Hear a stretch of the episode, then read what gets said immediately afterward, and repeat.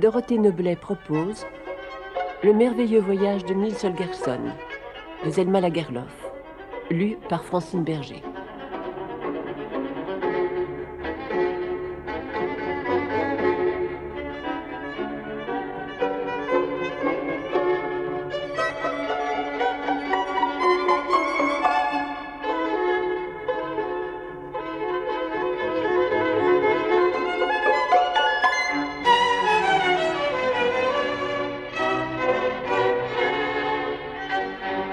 Les corneilles.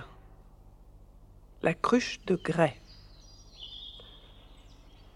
Un après-midi de printemps, les corneilles ayant fini d'installer leur nid, firent une découverte étrange. La rafale et la bourrasque et deux autres corneilles étaient descendues au fond d'un grand trou dans un coin de la lande. C'était qu'une carrière de sable, mais les corneilles ne comprenaient pas pourquoi les hommes l'avaient creusé. Curieuses, elles y venaient sans cesse, tournaient et retournaient chaque grain de sable. Tout à coup, une avalanche de gravier se détacha et roula sur elles. Parmi les pierres et les touffes de bruyère écroulées, elles trouvèrent une grande cruche de terre fermée d'un couvercle de bois. Elles voulurent savoir ce que ce vase contenait, mais essayèrent vainement d'ouvrir le couvercle ou de casser la cruche à coups de bec. Interdite, elle contemplait la cruche lorsqu'une voix dit Voulez-vous que je vous aide, Corneille? Elles levèrent la tête. Du bord du trou, un renard les regardait. C'était un des renards les plus beaux, de couleur et de taille, qu'elles eussent jamais vus. Si tu as envie de nous rendre service, nous ne refuserons pas dit la rafale en s'envolant avec tous ses compagnons. Le renard sauta au fond et se mit à mordre la cruche et à tirer le couvercle pour l'arracher, mais il ne réussit pas non plus à l'ouvrir. Peux-tu deviner ce qu'il y a dedans? demanda la rafale. Le renard fit rouler la cruche et écouta. Ce ne peut être que des pièces d'argent dit-il. C'était plus que les corneilles n'avaient osé espérer. Le renard se frottait la tête de sa patte gauche et réfléchissait. Si, à l'aide des corneilles, il pouvait se rendre maître du mauvais garnement qui volait avec les oies sauvages et qui lui avait toujours échappé. Je sais bien qui pourrait vous ouvrir la cruche, prononça-t-il enfin. Dis-nous son nom, dis-le criaient les corneilles, et dans leur ardeur, elles volèrent au fond du trou. Le renard parla alors aux corneilles de Pousset, affirmant qu'il serait capable d'ouvrir la cruche si elle pouvait le faire venir. En échange de son bon conseil, le renard exigeait que les corneilles lui livrassent Pousset après qu'il leur aurait rendu ce service. Les corneilles, qui n'avaient aucune raison d'épargner Pousset, acceptèrent la proposition. Mais le plus difficile n'était pas fait. Il fallait trouver les oies sauvages et pousser. La rafale se mit en route lui-même, accompagné de cinquante corneilles. Il promettait d'être bientôt de retour. Mais les journées passèrent sans que les corneilles le vissent revenir. Les oies sauvages s'étaient réveillées dès l'aube pour manger un peu avant d'entreprendre la traversée de l'Ostrogothie. L'îlot où elles avaient dormi était étroit et nu, mais dans l'eau qui le baignait, il y avait assez de plantes pour qu'elles puissent se rassasier. Le gamin était moins heureux, il avait beau chercher, il ne pouvait rien découvrir de mangeable. Affamé, transi par le froid du matin, poussait avancer péniblement, entre des plants d'anémone blanche qui lui allaient jusqu'au menton lorsque tout à coup il se sentit saisir par derrière. Quelqu'un essayait de le soulever. Il se retourna et vit une corneille. La corneille l'avait attrapé par le col de sa chemise. Nils se débattit, mais une seconde corneille arriva à la rescousse, l'attrapa par un de ses bas et le fit culbuter. Si Nils Holgersson avait immédiatement appelé au secours, le jarre blanc aurait certes pu l'arracher aux corneilles Mais le gamin pensa qu'il était de taille à se débarrasser seul de deux corneilles. Il donnait des coups de pied, frappait, mais les corneilles ne lâchèrent point prise et réussirent à s'élever en l'air avec lui. Elles s'y prirent si imprudemment que la tête de Nils cogna contre un arbre. Sous la violence du coup, sa vue se troubla et il perdit connaissance. Lorsqu'il rouvrit les yeux, il était loin de la terre. Il revint lentement à lui, et d'abord ne comprit ni où il était, ni ce qui s'était passé. Au-dessous de lui s'étendait comme un gros tapis laineux, tissé de brun et de vert, et qui paraissait déchiré et abîmé. Sous les déchirures et les trous brillait du verre poli. On eût dit que le tapis était étendu sur une glace. Puis il vit le soleil monter dans le ciel, alors la glace qu'on apercevait sous les accrocs du tapis se mit à scintiller, rouge et or. C'était magnifique. À ce moment, les corneilles s'abaissèrent. Niels se rendit compte que le grand tapis était la terre, couverte de forêts, et que les trous et les déchirures étaient des lacs et des marais. Tout à coup, il comprit. Les corneilles l'avaient enlevé. Le jar blanc l'attendait sur la rive, et les oies allaient ce jour même partir pour l'Ostrogothie.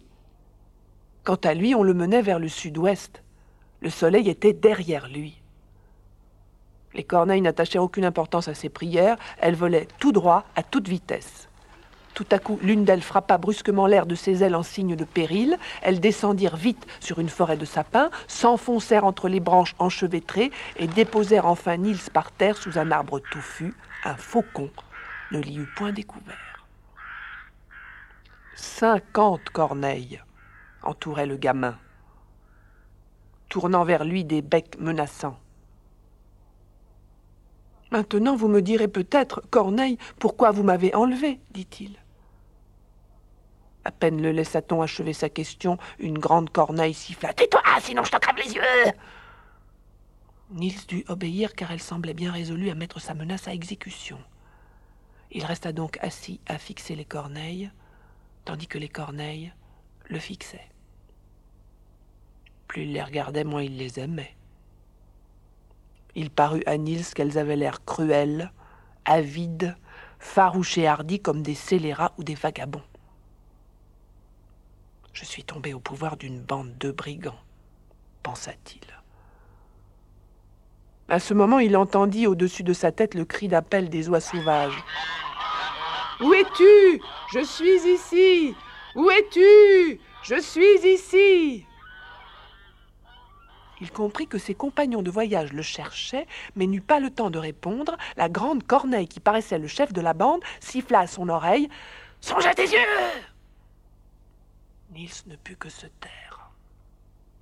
Les oies sauvages ne pouvaient savoir qu'il était si près d'elle. Après encore deux ou trois appels, leurs cris se perdirent au loin. Voilà, Nils Holgersson, se dit le gamin. Il faudra maintenant te débrouiller tout seul. Il s'agit de montrer si tu as appris quelque chose pendant ces semaines de vie sauvage. Au bout d'un instant, les corneilles firent mine de se remettre en route, mais comme elles paraissaient avoir l'intention de le porter à deux, l'une le tenant par le col de la chemise, l'autre par l'un de ses bas, le gamin s'écria Y a donc personne parmi vous d'assez fort pour me prendre sur son dos? Vous m'avez déjà si maltraité que je me sens tout brisé. Prenez-moi à califourchon. Je ne me jetterai pas à terre, je vous le promets. Si tu crois que nous nous soucions de ta commodité, tu te trompes, dit le chef. Mais à ce moment, un gros lourdeau hérissé, avec une plume blanche à l'aile, sortit du groupe et dit N'est-il pas préférable pour nous tous la rafale que Pousset arrive à destination intacte? J'essaierai de le prendre sur mon dos. Si tu peux, les drommelez. Je ne demande pas mieux dit le chef. Mais ne le laisse pas tomber Il faisait une belle matinée, calme et ensoleillée. Partout, les oiseaux chantaient leurs chansons de noces.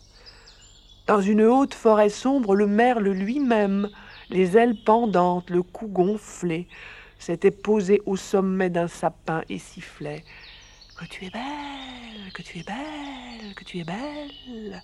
Aucune autre n'est aussi belle, aussi belle. Aucune autre n'est aussi belle. Sa strophe finie, il la recommençait aussitôt. On volait le plus souvent au-dessus de forêts de petits bois. Mais parfois, on passait au-dessus de villages, d'églises et de petites maisons bâties à la lisière d'un bois. On aperçut un beau vieux domaine. La maison, adossée à la forêt et précédée d'un lac, était peinte en rouge. Elle avait un toit à pans coupés. D'énormes érables entouraient la cour et le jardin était rempli de groseilliers touffus. Un sansonnet s'était perché sur la girouette même et chantait de toutes ses forces pour que la femelle qui couvait ses œufs dans un poirier pût entendre chaque note. Nous avons de beaux petits œufs chantait le sansonnet.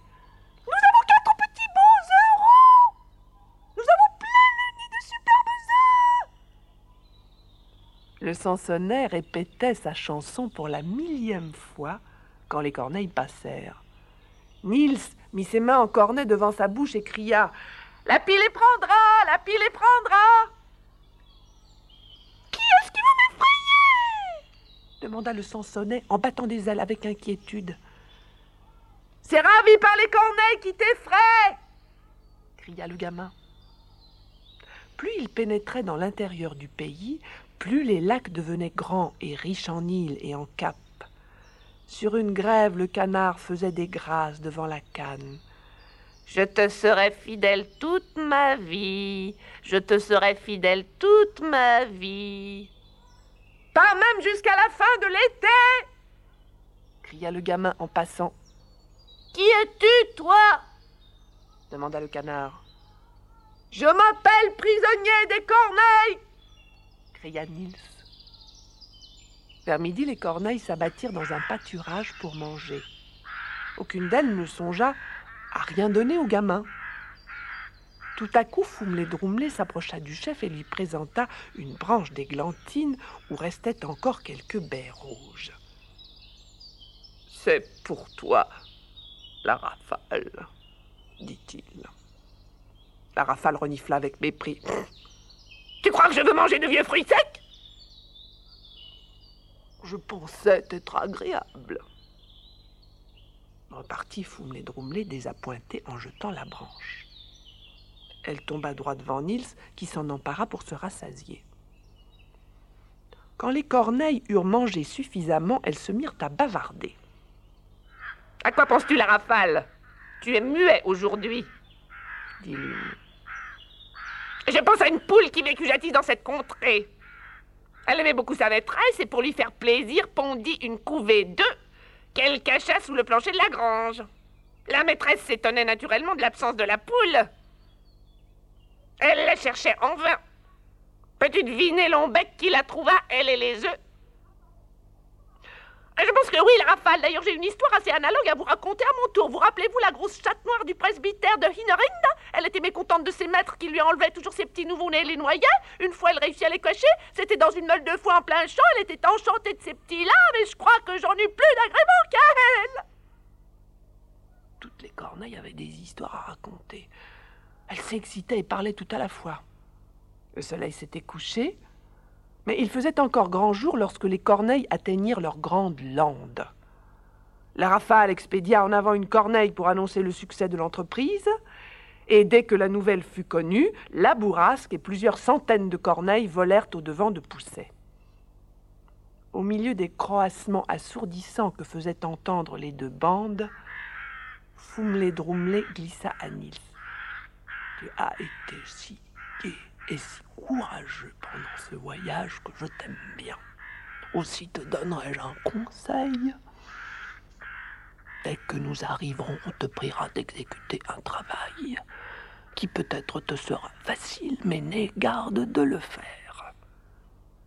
Quelques minutes plus tard, Foumlé Droumlé déposa Nils au fond du grand trou. Le gamin se laissa tomber par terre, comme épuisé de fatigue.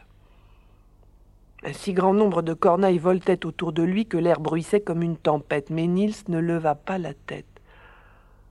Poussez dit la rafale. Lève-toi et ouvre cette cruche Laisse-moi dormir, répondit le gamin. Je suis trop fatigué pour rien faire ce soir. Attends à demain. Ouvre la cruche cria la rafale en le secouant. Le gamin se leva, examina la cruche. Comment moi, pauvre enfant, pourrais-je ouvrir une cruche pareille? Elle est plus grande que moi. Ouvre-la ordonna encore une fois la rafale. Ouvre-la si tu tiens la vie Le gamin se leva, s'approcha comme en chancelant de la cruche, tâta le couvercle et laissa tomber ses bras. D'habitude, je ne suis pas aussi faible. Si vous me laissiez dormir jusqu'à demain, je crois bien que j'en viendrais à bout. Mais la rafale était impatient. Il s'élança vers le gamin et lui donna un coup de bec à la jambe. Souffrir un traitement pareil de la part d'une corneille, c'en était trop. Le gamin se dégagea brusquement, bondit à quelques pas en arrière, tira son couteau et le tint droit devant lui. Prends garde cria-t-il à la rafale.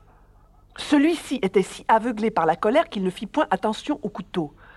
Il se jeta sur la pointe, qui lui entra dans l'œil et pénétra jusqu'au cerveau. Nils retira rapidement son arme, mais la rafale battit des ailes et tomba mort.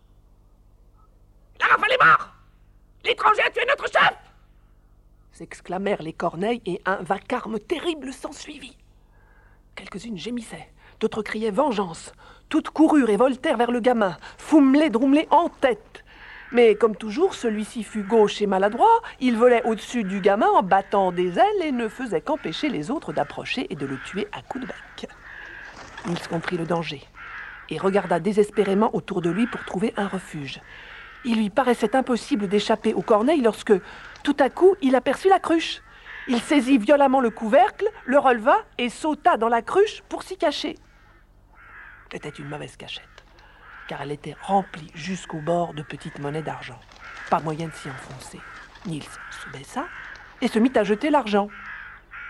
Les corneilles l'avaient entouré en un essaim épais, mais lorsqu'il commença à jeter l'argent, elles oublièrent leur soif de vengeance pour ramasser les petites pièces. Le gamin lançait l'argent par poignées, et toutes les corneilles, la bourrasque elle-même se battait pour les attraper. Dès qu'une corneille s'était emparée d'une monnaie, elle s'envolait en toute hâte pour cacher son trésor. Nils n'osa lever la tête que lorsqu'il eut jeté toutes les pièces d'argent. Il n'y avait plus dans le trou qu'une seule corneille. C'était Foumlé Droumlé, avec sa plume blanche à l'aile, celui qui avait porté Pousset. Tu m'as rendu un service plus grand que tu ne peux croire, Pousset. Dit-il d'une voix toute changée. Je te sauverai la vie. Grimpe sur mon dos et je te conduirai dans une cachette où tu seras en sécurité pour cette nuit. Demain, je m'arrangerai pour te ramener parmi les oies sauvages. Le lendemain matin, le gamin s'éveilla couché sur un lit.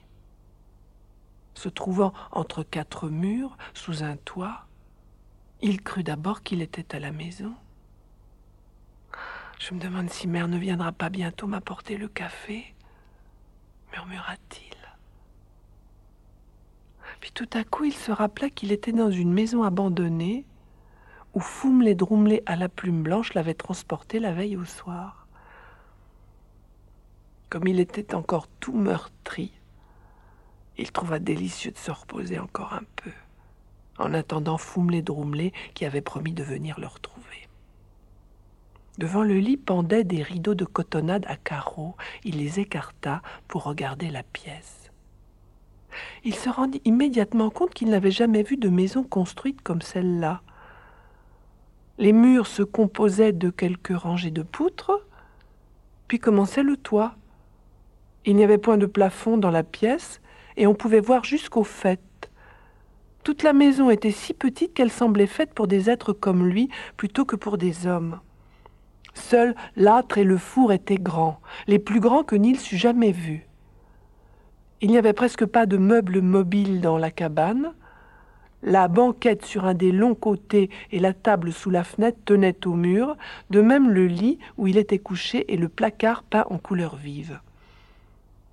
Nils se demandait qui était le propriétaire de la maison et pourquoi elle était abandonnée. Il semblait d'ailleurs que les gens qui l'avaient habitée avaient pensé revenir.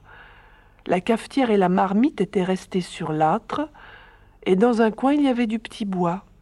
Le fourgon et la pelle à enfourner le pain se dressaient dans un autre coin. Le rouet était posé sur un banc. Au-dessus de la fenêtre, sur la petite étagère, se trouvaient des paquets de lin et d'étoupes, quelques écheveaux de laine, une chandelle et un paquet d'allumettes. Certes, les gens avaient pensé y revenir.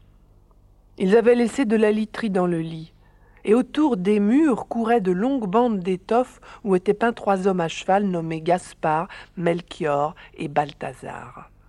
Le groupe des trois hommes se répétait tout le long de la bande. Ils chevauchaient autour de toute la pièce et leur cavalcade se poursuivait même jusque sur les poutres du toit. Mais là où le gamin aperçut tout à coup quelque chose qui le fit bondir hors du lit. C'étaient quelques galettes de pain sec qui étaient restées enfilées sur le bâton posé à cet effet entre les poutres. Elles avaient certes l'air bien vieilles et moisies, mais du pain, c'est toujours du pain. Il les frappa avec la pelle et réussit à faire tomber quelques morceaux.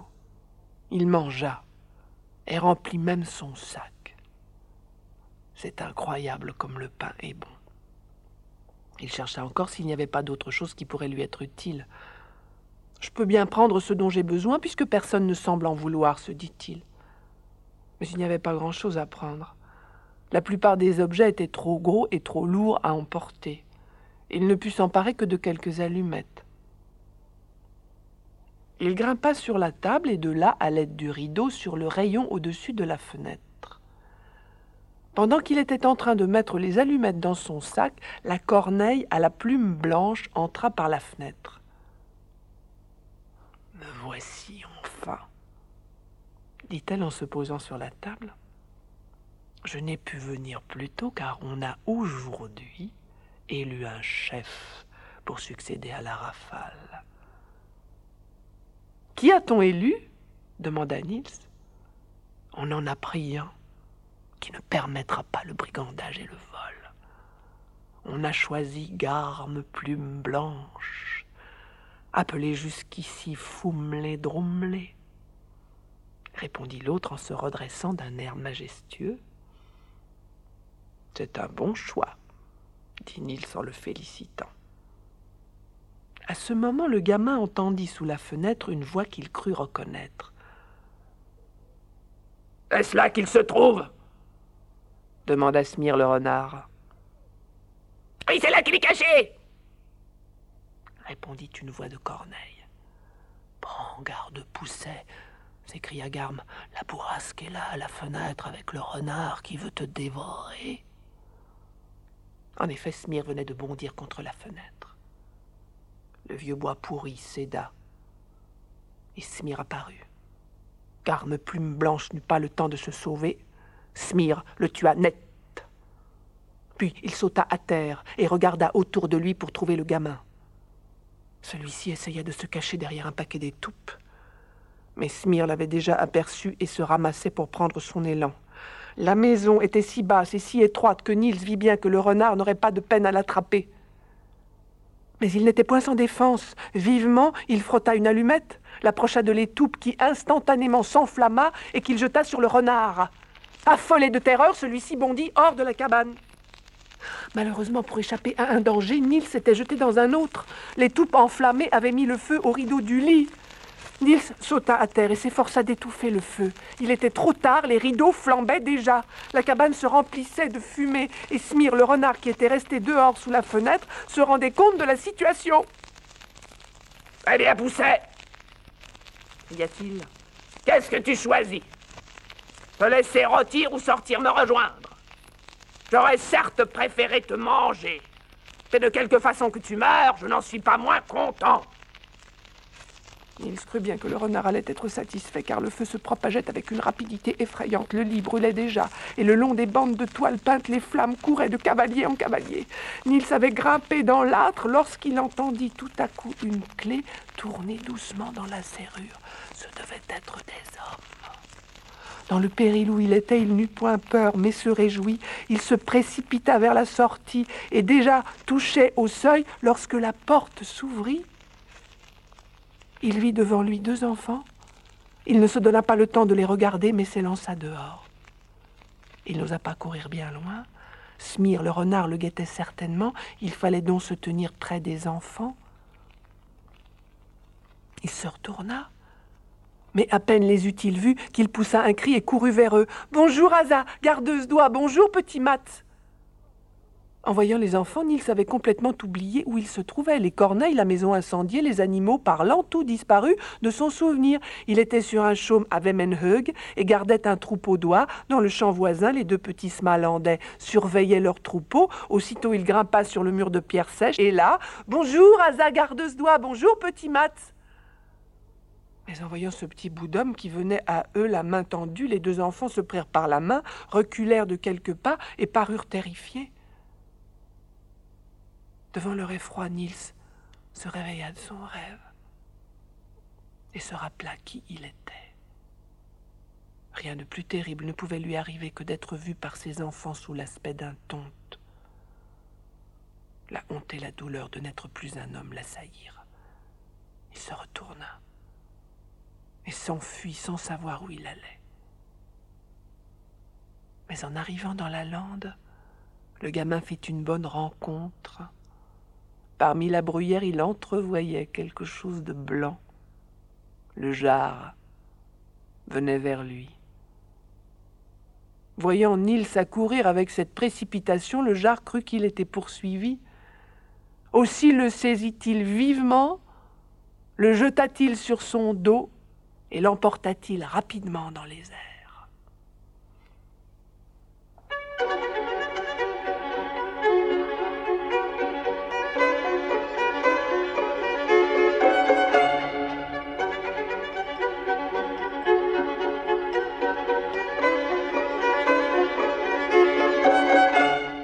Francine Berger lisait quelques pages du merveilleux voyage de Nils Holgersson de Zelma Lagerlof. Prise de son Gérard Servet. Collaboration technique Henri Bérec. Assistante Isabelle Mézil. Réalisation Arlette Dave.